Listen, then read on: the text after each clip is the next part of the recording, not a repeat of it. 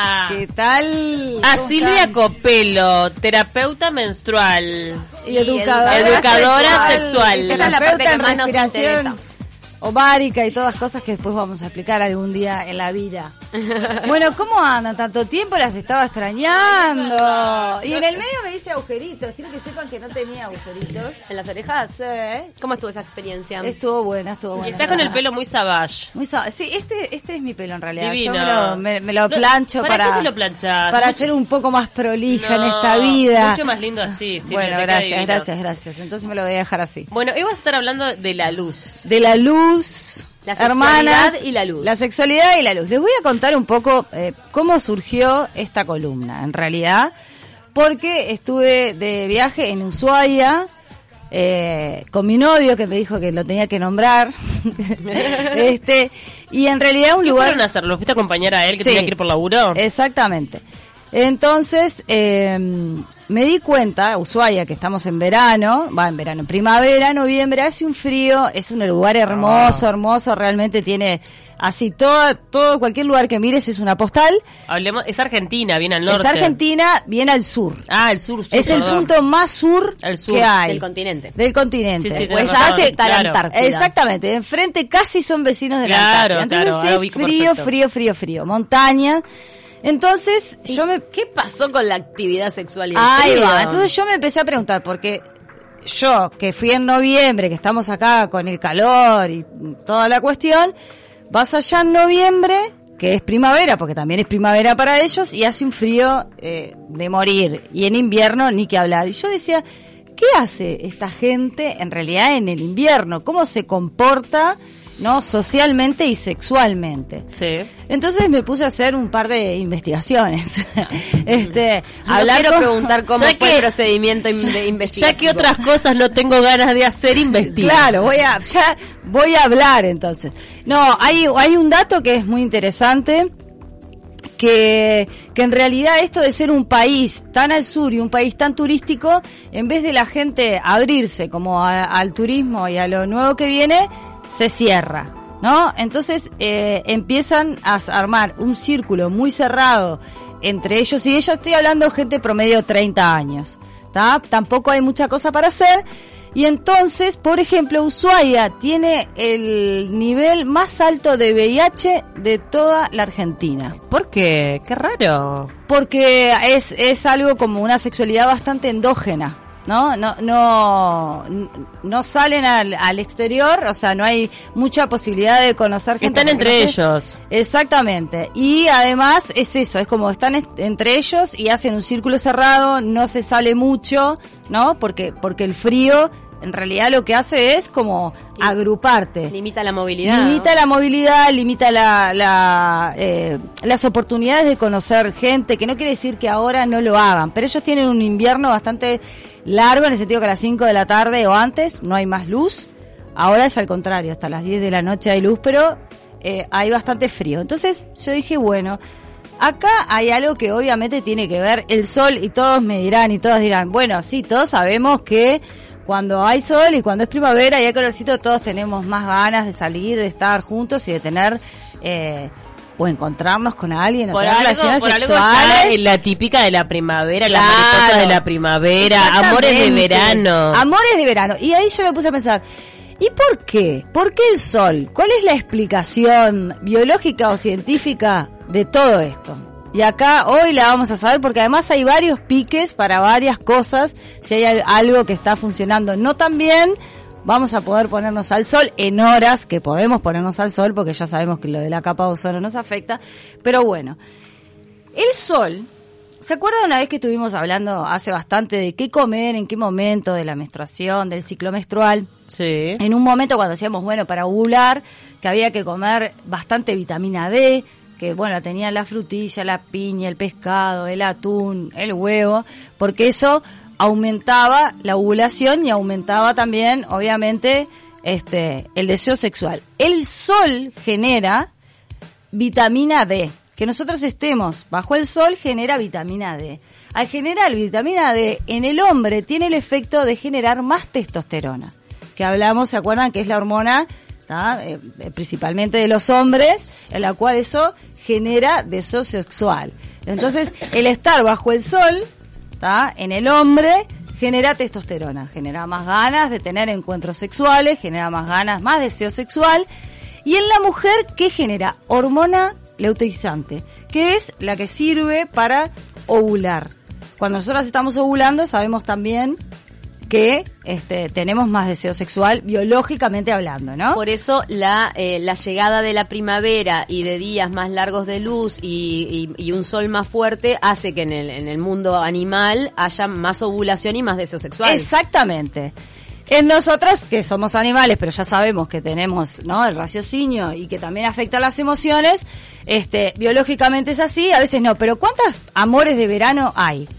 ¿Cuántos amores de verano se dan? No hay tantos Hay- amores claro, en invierno. no, Vos te vas de vacaciones. también tiene que ver hasta con lo visual. Porque, a ver, Exactamente. las mujeres andamos con menos ropa, los hombres también. O sea, se ve más el cuerpo. Claro. Y quieras o no, inconscientemente, todo eso te va entrando en el día a día. Y cuando llegas a casa decís, "Mm, no sé por qué será que tengo más Claro, ganas". y además Hoy les voy a subió la libido. Sí. Y además, ¿cuántos hay, cuántos embarazos, cuánta gente nace, no sé, en agosto, en septiembre, que son embarazos de diciembre, de enero, de calores, ¿no? Este, y además hay una cosa, nosotras eh, sudamos, nosotras y nosotros, ¿verdad? En verano sudás más y en el sudor, el sudor contiene feromonas. Y como ya sabemos, las feromonas son las que generan la atracción sexual El olor que de el típico que olor los que animales persiguen. exactamente que nosotros de repente los hombres y las mujeres a veces no lo percibimos tanto porque no es que el olor del sudor sea ese olor que decimos ay qué olor No, no sino, psiquilizamos, por claro, general, ¿no? es el sudor que tenemos que lo, lo, lo- lo expelemos más digamos y este y eso también genera atracción sexual y además hay varias cosas más que es por ejemplo tiene que ver mucho con el tema de la depresión, ¿no? Sabemos que todas las cuestiones que tienen que ver con, con ¿no? lo gris, lo Lo oscuro, oscuro.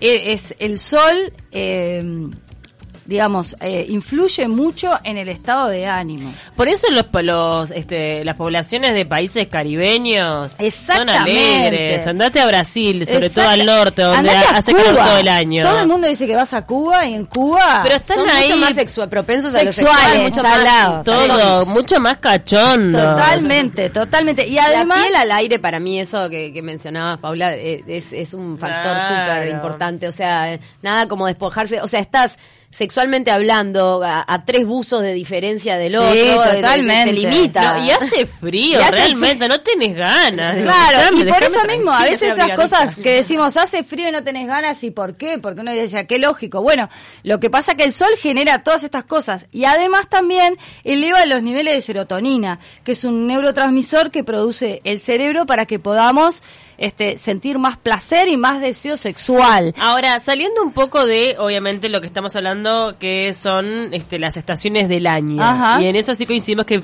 viernes, este, perdón, que primavera y verano son más propensas a eh, la sexualidad. ¿Qué pasa con luz prendida, luz apagada? Porque nos fuimos por ese lado cuando presentamos tu tema. Bueno, porque bueno, por otro lado hay más horas de luz en el verano y, Bueno. y en general uno dice bueno la penumbra es más sexy pero eso es algo que está condicionado culturalmente En realidad, eh, ¿qué pasa? También el sol inhibe también las ganas de dormir. Entonces inhibe las ganas de dormir. Viste que a veces pasa que, que cuando, a- antes cuando se cambiaba la hora, decíamos, Fa, son las nueve y Ay, media, no. las diez.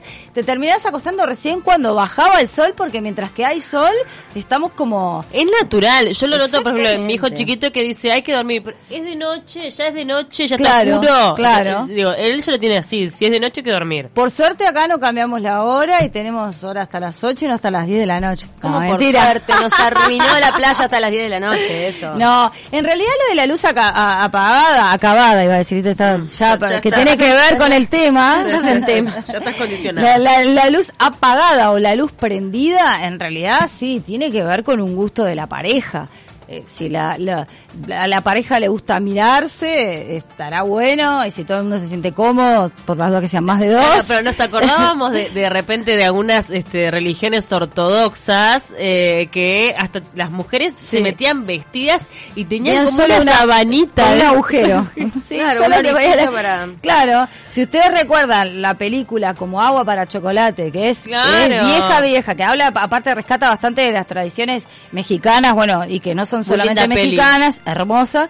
Había una noche de bodas que se muestra que es la mujer tapada con una sábana y solamente un orificio que coincide con la vagina. Entonces, o sea, el hombre estaba ahí y lo único que veía era, bueno, Qué horrible ¿dónde- para dónde una primera vez que solo Pero- sea la penetración, porque la verdad que es bastante violento para la mujer. Totalmente. Total, y además está no, y además no hay ningún tipo de preparación, o sea, no hay una de, de previa con, con, con el, con el, los y besos, tapado con el, el el todo. clítoris además, porque es solamente para la vagina, no había ni siquiera un... Por eso te digo, es- es- para la mujer es, es casi tor- terrible. Es, es casi una tortura. Pero debe ser hasta muy doloroso, porque imagínate que no hay tiempo ni de lubricación. Y, y además hay una sola posición, ¿no? Que es el hombre arriba y la mujer abajo, porque la sábana no te permite moverte porque donde se vea, este, bueno, está, ya ahí estás infringiendo reglas. Entonces yo creo que también esto de la luz apagada puede ser algo que viene de otros lados.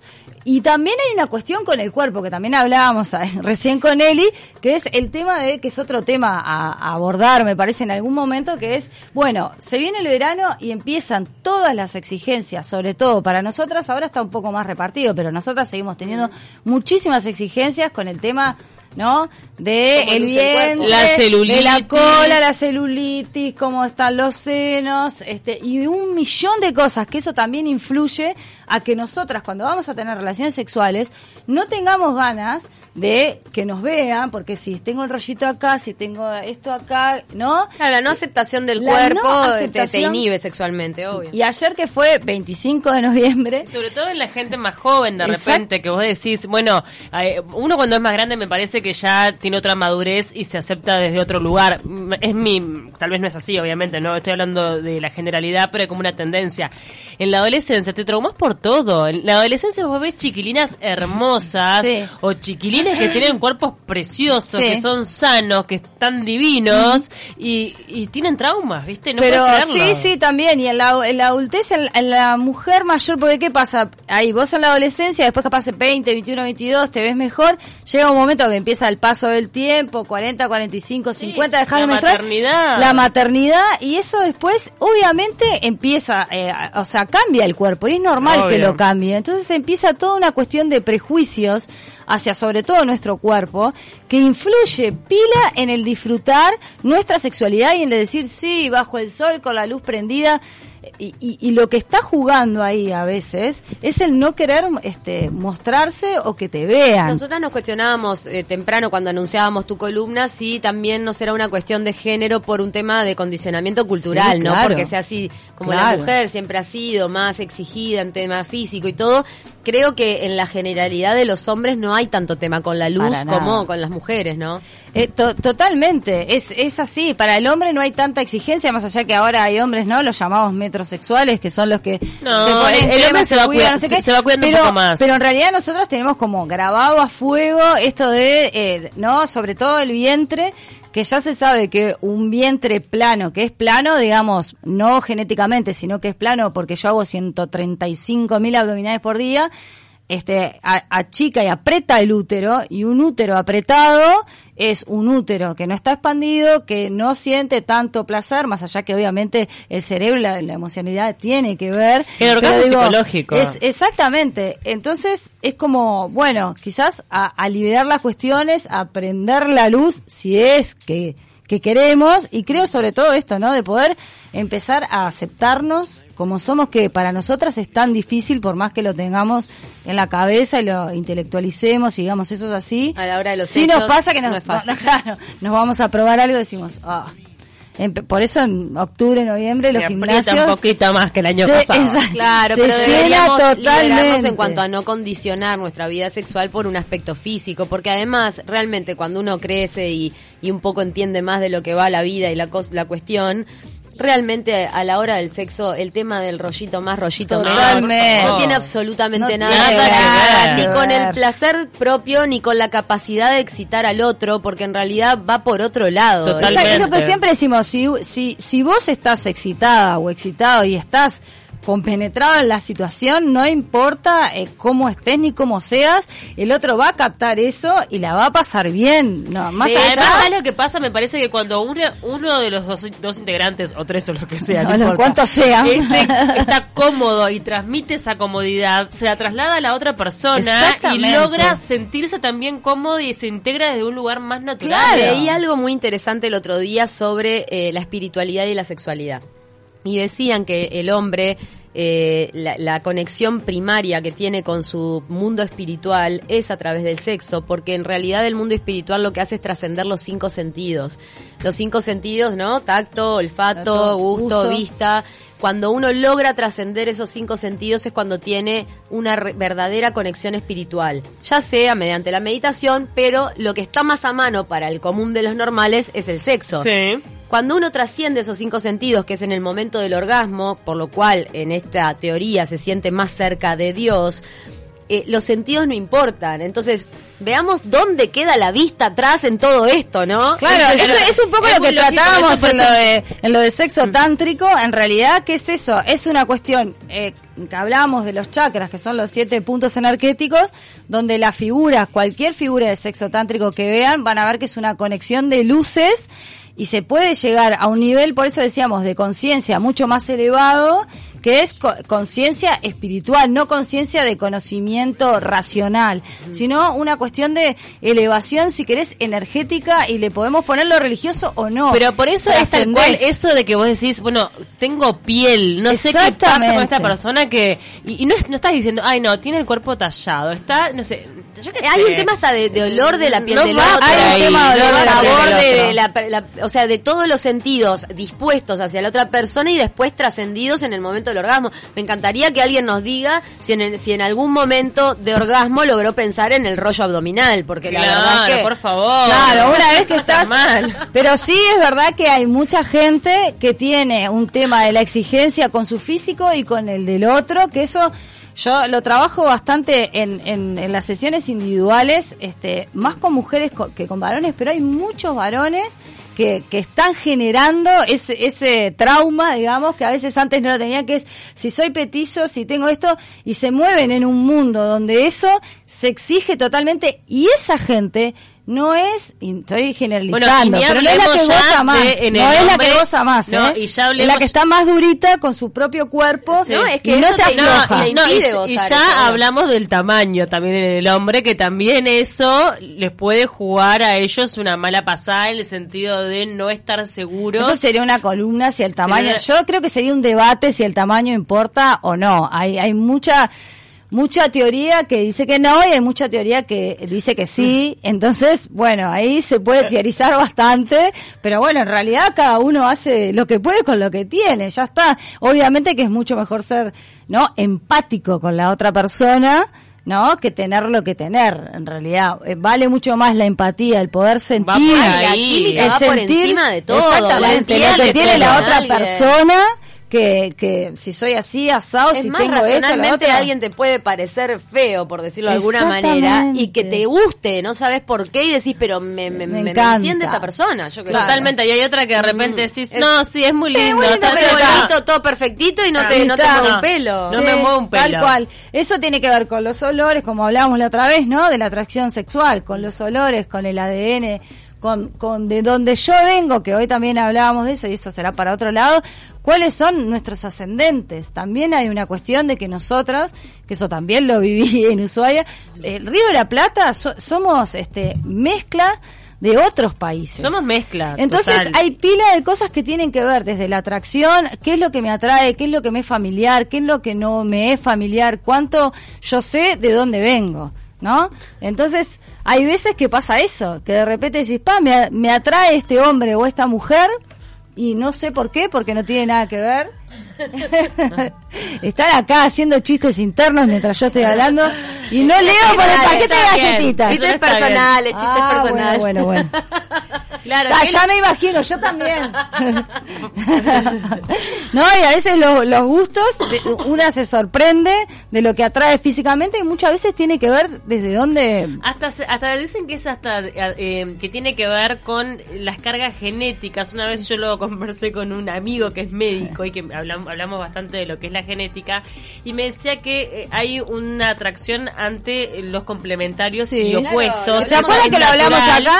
Y que por, e- por eso es, por ejemplo, eh, no hay una atracción sexual entre hermanos, Hermanos. o entre parientes donde hay un ADN, una genética muy similar. Sí, igual eso en realidad vieron que, por ejemplo, un trastorno, ¿no? el- Bueno. en los egipcios pasaba en realidad, que eso también es, es como una cuestión que se ha vuelto cultural y todo lo que a veces se vuelve cultural y tabú, a veces tiene una, una base biológica que es como esta, que es dos eh, ADNs, ¿no? Que, que Sí, son parecidos. que está tan, tan castigado Claro, en las religiones este, es- se esa potencia la posibilidad de ciertas enfermedades. Pero, por ejemplo, eh, antes, y sobre todo los egipcios que han sido famosos por eso, se casaban este, entre hermanos y tenían hijos entre hermanos, pero también sabemos que morían súper jóvenes, más allá de, De la época. de la época, porque bueno, pasaba eso. Bueno, que- o en que- comunidades muy pequeñas de países nórdicos, por ejemplo, donde en el pueblo También, muchos son parientes, también. se empiezan a ver defectos genéticos muy visibles. Claro, porque te- lo, este, lo natural es, Es- el complemento. claro, el complemento. Bueno, de ahí la frase tan famosa de los opu- polos opuestos Los se se atraen.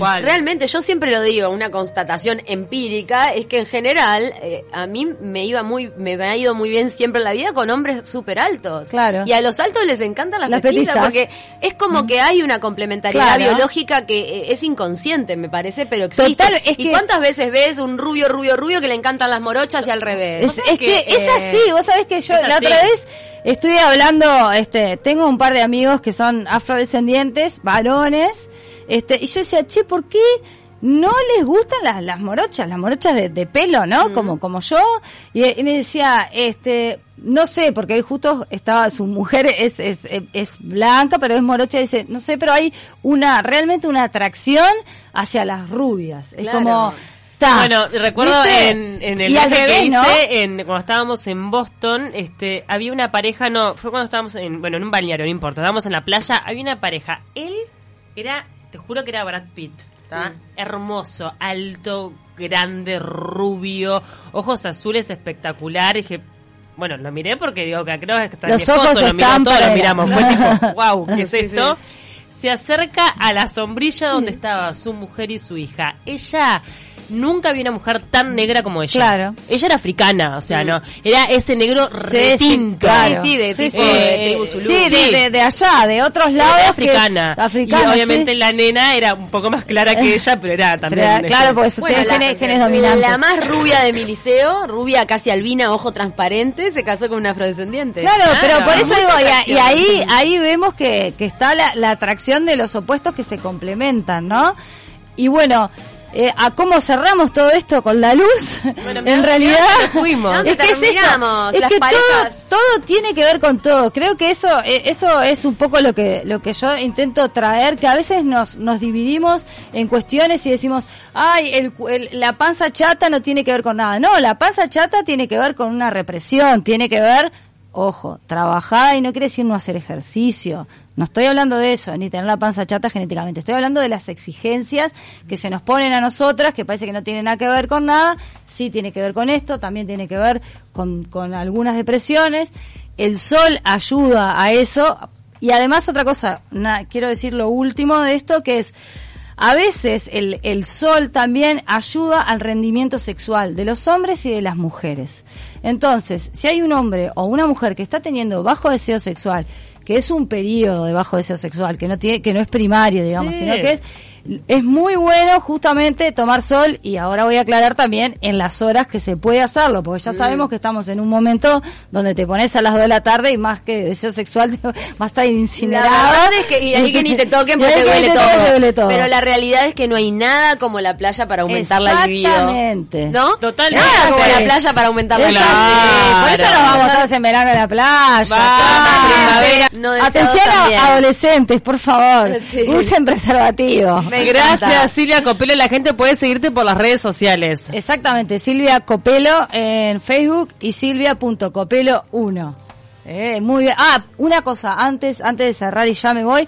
En la próxima columna les voy a contar que viene Zulma Moreira, que es la formadora eh, en terapia menstrual el año que viene, en julio, y voy a pasar algunos datos por si alguien quiere formarse como terapeuta menstrual.